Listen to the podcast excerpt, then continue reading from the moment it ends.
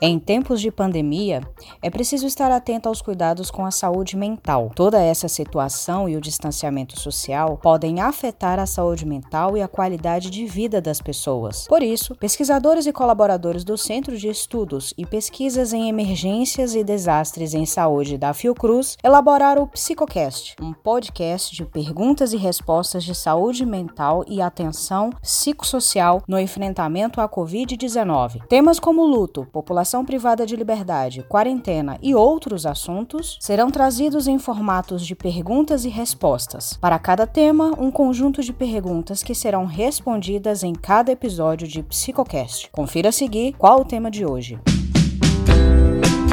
Olá, pessoal. O tema de hoje é quarentena. A próxima pergunta é da Iracema Morim de Carvalho. Ela diz: Boa noite. Minha questão é a mesma, porém no Serviço de Saúde Mental, CAPS.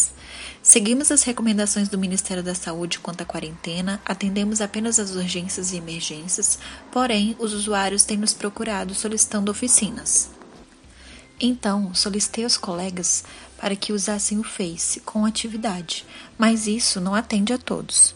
Quais tipos de atividade podemos fazer online com os nossos usuários para amenizar esse período de isolamento e solidão? O professor Bernardo Dolabella responde: As atividades vão depender um pouco dos recursos que o serviço e os usuários têm disponíveis.